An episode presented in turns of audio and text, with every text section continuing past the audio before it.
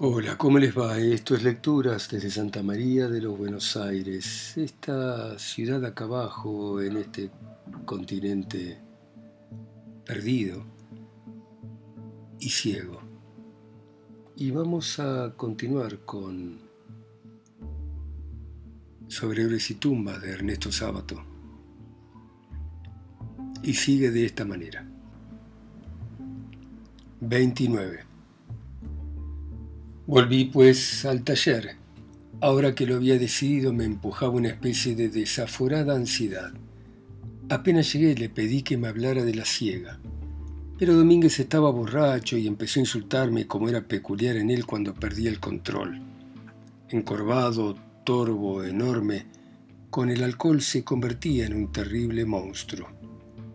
Al otro día pintaba apaciblemente con aquel aire bovino, le pregunté sobre la ciega. Le dije que tenía curiosidad por observarla, pero sin que ella se enterase.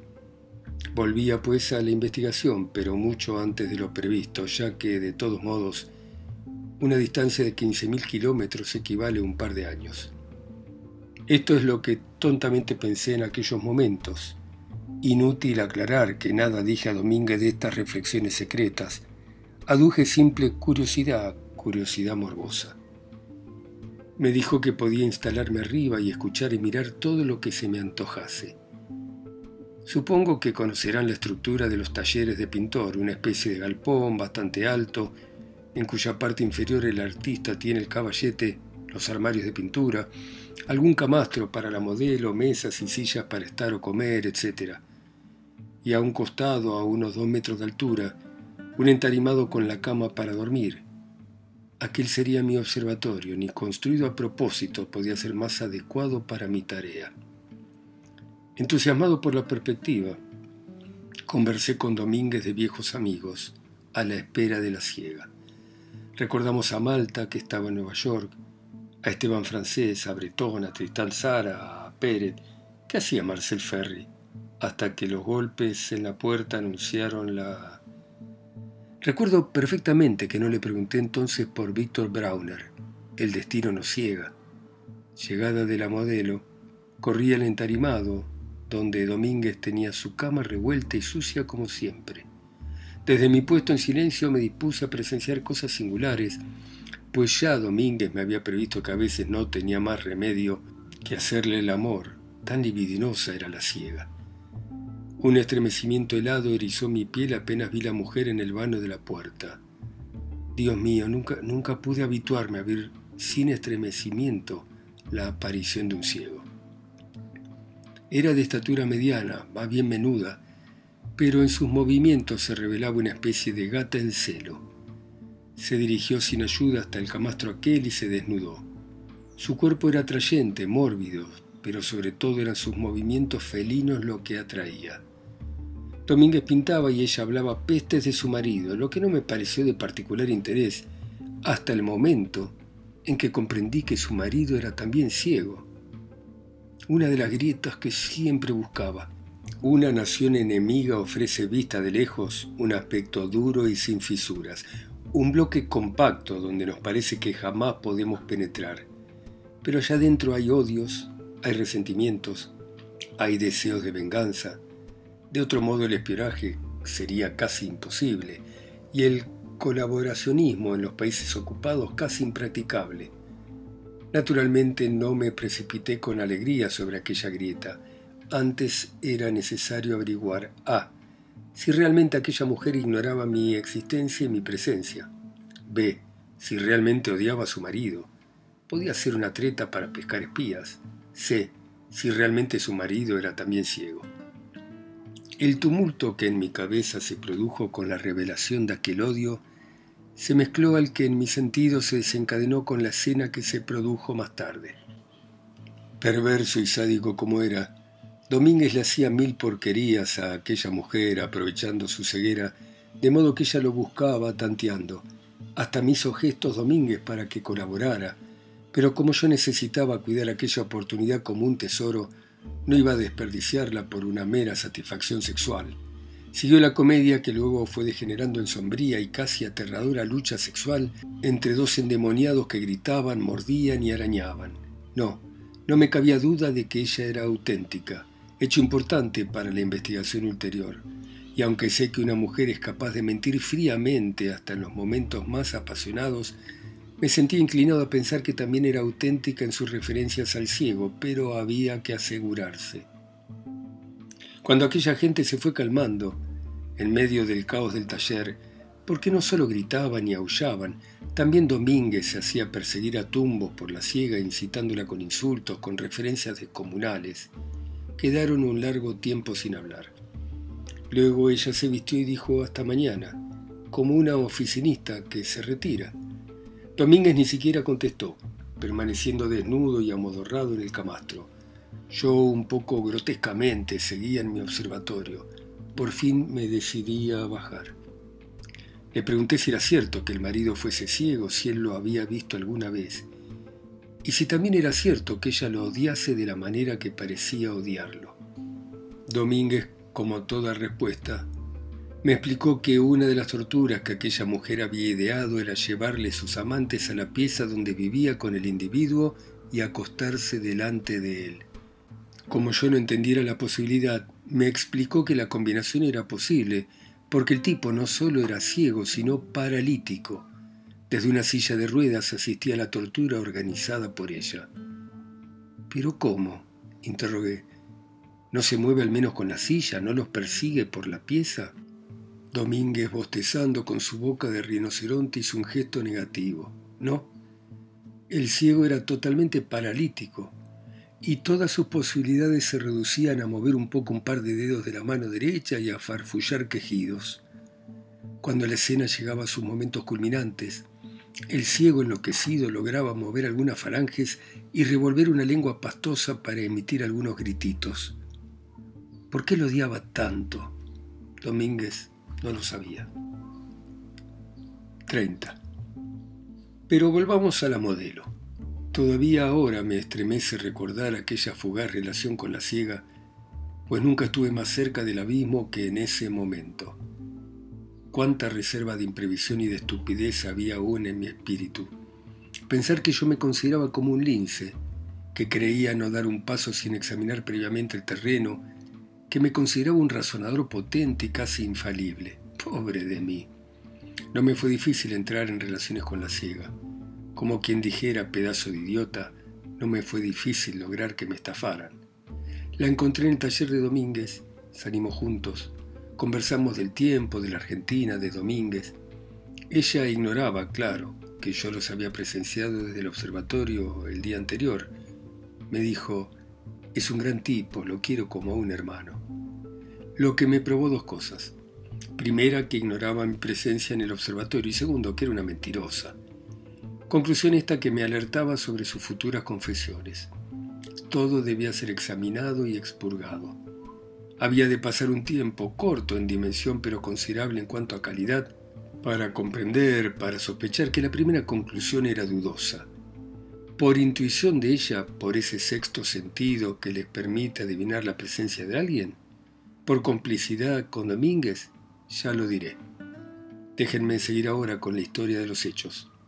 Soy tan despiadado conmigo mismo como con el resto de la humanidad. Todavía hoy me pregunto si únicamente mi obsesión por la secta me llevó a aquella aventura con Luisa. Me pregunto, por ejemplo, si hubiera llegado a acostarme con una ciega horrible. Eso habría sido auténtico espíritu científico como el de esos astrónomos que tiritando de frío bajo las cúpulas pasan largas noches de invierno tomando nota de las posiciones estelares acostados sobre camillas de madera, ya que se dormirían si fuesen confortables, y el objeto que ellos persiguen no es el sueño sino la verdad, mientras que yo, imperfecto y lúbrico, me dejé arrastrar a situaciones donde el peligro me acechaba cada instante, desatendiendo los grandes y trascendentes objetivos que durante años tenía señalados. Me es imposible, sin embargo, discernir lo que entonces hubo de genuino espíritu de investigación y de complacencia morbosa. Porque también me digo que aquella complacencia era igualmente útil para ahondar en el misterio de la secta, ya que si ella domina el mundo mediante la fuerza de las tinieblas, ¿Qué mejor que hundirse en las atrocidades de la carne y del espíritu para estudiar los límites, los contornos, los alcances de esas fuerzas.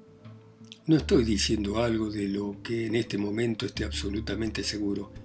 Estoy reflexionando conmigo mismo y tratando de saber, sin complacencia para mis debilidades, hasta qué punto en aquellos días cedí esas debilidades y hasta qué punto tuve la intrepidez y el coraje de acercarme y hasta hundirme en la fosa de la verdad. No vale la pena que dé detalles del asqueroso comercio que tuve con la ciega, ya que no agregarán nada importante al informe que quiero dejar a los futuros investigadores.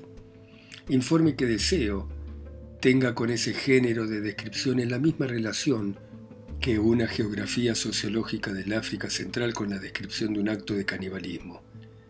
Solo diré que en el caso de vivir cinco mil años, me sería imposible olvidar hasta mi muerte aquellas siestas de verano, con aquella hembra anónima, múltiple como un pulpo, lenta y minuciosa como una babosa, flexible y perversa como una gran víbora, eléctrica y delirante como una gata nocturna.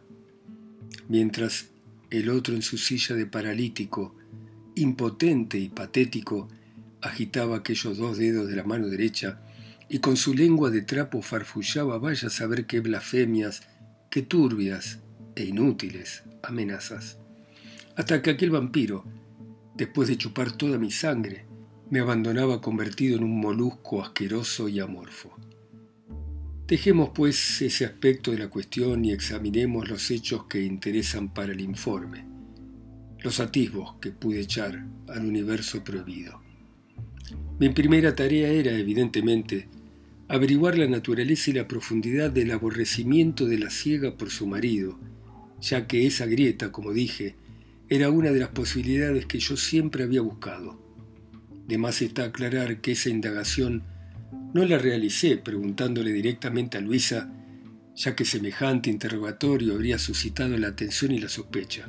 Fue el producto de largas conversaciones sobre la vida en general y el análisis posterior en el silencio de mi cuarto de sus respuestas, de sus comentarios, de sus silencios o reticencias. De ese modo inferí, con bases que juzgué sólidas, que el individuo aquel era realmente su marido y que el encono era tan profundo como verdaderamente lo manifestaba aquella perversa idea de cohabitar en su presencia. Y he dicho como verdaderamente lo manifestaba porque, por supuesto, la primera sospecha que me asaltó fue la de una comedia para atraparme, según el esquema A, odio al marido, B, odio a los ciegos en general, C, apertura de mi corazón. La experiencia me prevenía contra una trampa tan ingeniosa y la única forma de asegurarse era investigando la autenticidad de aquel resentimiento. El elemento que consideré más convincente fue su tipo de ceguera. El hombre había perdido la vista de grande, mientras que Luis era ciega de nacimiento, y ya expliqué que hay una implacable execración de los ciegos por los recién venidos. La historia había sido así. Se conocieron en la biblioteca para ciegos, se enamoraron, se fueron a vivir juntos. Luego empezó una serie de discusiones por los celos de él que culminaron en insultos y peleas. Según Luisa, esos celos eran infundados porque ella estaba enamorada de Gastón, hombre muy buen mozo y capaz, pero los celos de él llegaron a ser tan descabellados que un día decidió vengarse, atando a la ciega a la cama, trayendo una mujer y haciendo el amor en su presencia. Luisa en medio del tormento juró vengarse y unos días después, en el momento en que salían juntos de la pieza, vivían en un cuarto piso y ya se sabe que en esos hoteluchos de París el ascensor solo se usa para subir al enfrentar la escalera ella lo empujó. Gastón cayó a tumbos hasta el piso inferior y como consecuencia de aquella caída quedó paralítico. Cuando se recuperó, lo único que conservaba intacto era su extraordinario sentido del oído. Incomunicado hacia afuera, no pudiendo hablar ni escribir, nadie jamás pudo enterarse de la verdad, y todos creyeron a Luisa la versión de la caída tan posible en un ciego devorado por la impotencia de transmitir la verdad y por la tortura de aquellas escenas que Luisa ejecutaba como venganza, Gastón parecía emparedado dentro de un caparazón rígido, mientras un ejército de hormigas carniceras devoraban sus carnes vivas cada vez que la ciega aullaba en la cama con sus amantes. Confirmada la autenticidad del odio, quise averiguar algo más sobre Gastón, porque una noche, mientras meditaba sobre los hechos del día, de pronto me asaltó una sospecha. ¿Y si aquel hombre antes de enseguecer había sido uno de los individuos que desde hace miles de años, anónimos y audaces, lúcidos e implacables, intentan penetrar en el mundo prohibido? ¿No era posible que enseguecido por la secta, como primer paso del castigo, fuese entregado luego a la atroz y perpetua venganza de aquella ciega, luego de haberlo hecho enamorar? Por un instante me imaginé emparedado vivo en aquel caparazón, mi inteligencia intacta, mis deseos acaso exacerbados, mis oídos refinadísimos oyendo a la mujer que en un tiempo me enloqueció, gemir y aullar con sus sucesivos amantes. Solo esa gente podía inventar una tortura semejante. Me levanté agitado. Esa noche ya no pude dormir y durante horas di vueltas en mi habitación fumando y pensando. Era preciso indagar de algún modo esa posibilidad, pero esa investigación era la más peligrosa que hubiera emprendido con respecto a la secta. Se trataba de ver hasta qué punto aquel mártir era mi propia figuración. Cuando amaneció mi cabeza daba vueltas. Me bañé para dar un poco más de nitidez a mis imaginaciones. Me dije más tranquilo, si aquel individuo estaba siendo castigado por la secta, ¿con qué motivo la ciega me había dado aquella información que podía despertar en mí precisamente ese género de sospechas? ¿Por qué me había explicado que ella lo castigaba? Podía y debía haber ocultado ese hecho de querer hacerme caer en una trampa. Yo, por mi lado, nunca podría averiguarlo sin su ayuda, pues solo gracias a su información yo sabía que aquel individuo oía y sufría. Más todavía, si el propósito de la secta era casarme en la trampa de la ciega, ¿qué necesidad había de mostrarme al ciego en aquella situación equívoca y en todo caso sospechosa para mí? Por lo demás pensé, también Domínguez acostaba con aquella mujer en las mismas condiciones, y eso lo revelaba como algo ajeno a mi propia investigación. Me tranquilicé y decidí extremar mi cautela. Ese mismo día puse en práctica un recurso que ya tenía pensado, pero que hasta ese momento no lo había utilizado, escuchar a través de la puerta. Si aquel aborrecimiento era auténtico, era probable que en momentos de soledad ella le gritase también insultos. Subí hasta el quinto piso con el ascensor y luego bajé con cuidado hasta el cuarto, dejando pasar cinco minutos en cada escalón. Así logré acercarme a la pieza y poner mi oído contra la puerta. Oí las voces de la conversación entre Luisa y un hombre. Me llamó la atención porque, aunque una hora más tarde, ella me esperaba. ¿Sería capaz de tener otro hombre hasta casi el momento mismo de mi llegada? Quedaba el recurso de esperar. Caminé suavemente por el pasillo y en un rincón esperé pensando, si alguien viene o pasa por aquí, Caminaré más hacia abajo y no podrá sospecharse nada. Por suerte a aquella hora el movimiento era nulo y pude así esperar hasta la hora convenida con Luisa sin que aquel individuo saliese de la pieza. Pensé entonces que cualquier otro amigo o conocido había estado conversando con la ciega a la espera de mi llegada. Sea como fuere, era la hora convenida. Así que me acerqué y golpeé. Me abrió y entré en la habitación. Casi me desmayo. En la habitación no había nadie, fuera, claro está, de la ciega y del paralítico en su silla. Vertiginosamente me imaginé la siniestra comedia. Un ciego presuntamente paralítico y mudo, colocado por la secta como marido de la otra canalla, para que yo cayese en la trampa del famoso odio, de la famosa grieta y de la inevitable confesión. Salí corriendo, pues mi mente lúcida y exacta como pocas veces me recordaba que astutamente no había dado mi dirección a nadie, ni al propio Domínguez, que no la conocía, y que paralítico o no la ceguera de aquel bufón tenebroso le impediría perseguirme escaleras abajo. Atravesé como una exhalación el bulevar y entré al jardín de Luxemburgo, y siempre corriendo salí por el otro extremo. Allí tomé un taxi sin pérdida de tiempo, pensé en ir hasta mi hotel a buscar mi valija para fugarme de París. pero mientras pensaba en pellones, en el viaje, se me ocurrió que si bien yo no había confiado mi domicilio a nadie, era muy probable, ¿qué digo? Seguro, que la secta me hubiese seguido hasta allá previendo precisamente aquella fuga precipitada. ¿Qué diablos importaba mi valija? Mi pasaporte y mi dinero los llevaba siempre conmigo. Más aún, sin saber lo que podía sucederme exactamente, mi larga experiencia en aquella investigación me había hecho tomar una medida que ahora jugaba genial. Tener el pasaporte visado por dos o tres países, porque piénsese que apenas producido el episodio de la calle Gay-Lussac, la secta destacaría en el acto una guardia en el consulado argentino para seguir mi pista. Una vez más me poseyó en medio de mi agitación una notable sensación de fuerza proveniente de mi previsión y de mi talento. Fui a los Gran Boulevards y le indiqué al chofer que me llevara a una agencia cualquiera de viajes. Saqué pasaje para el primer avión. También pensé en la vigilancia hacia el aeródromo, pero me pareció que la secta se iba a despistar esperándome primero en el consulado. Así salí para Roma. 31. ¿Cuántas estupideces cometemos con aire de riguroso razonamiento? Claro, razonamos bien. Razonamos magníficamente sobre las premisas A, B y C. Solo que no habíamos tenido en cuenta la premisa D, y la E, y la F, y todo el abecedario latino más el ruso.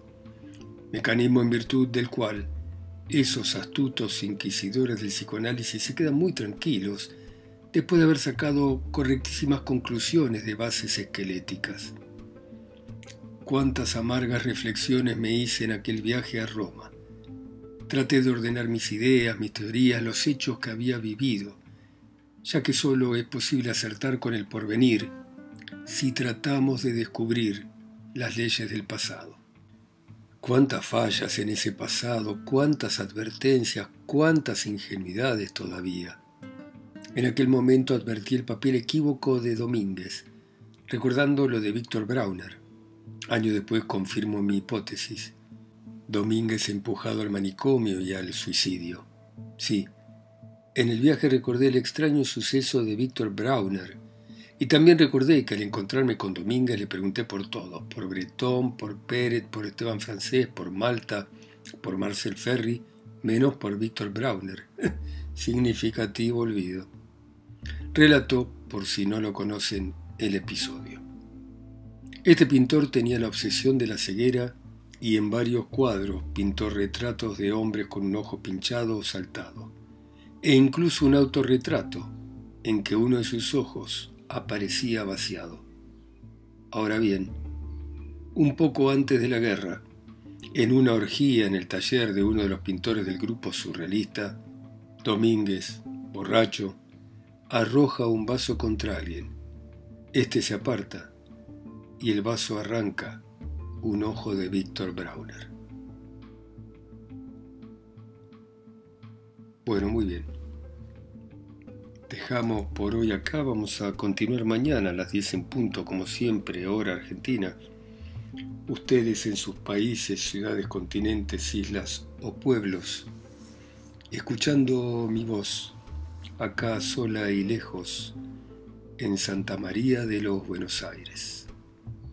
Chao, hasta mañana.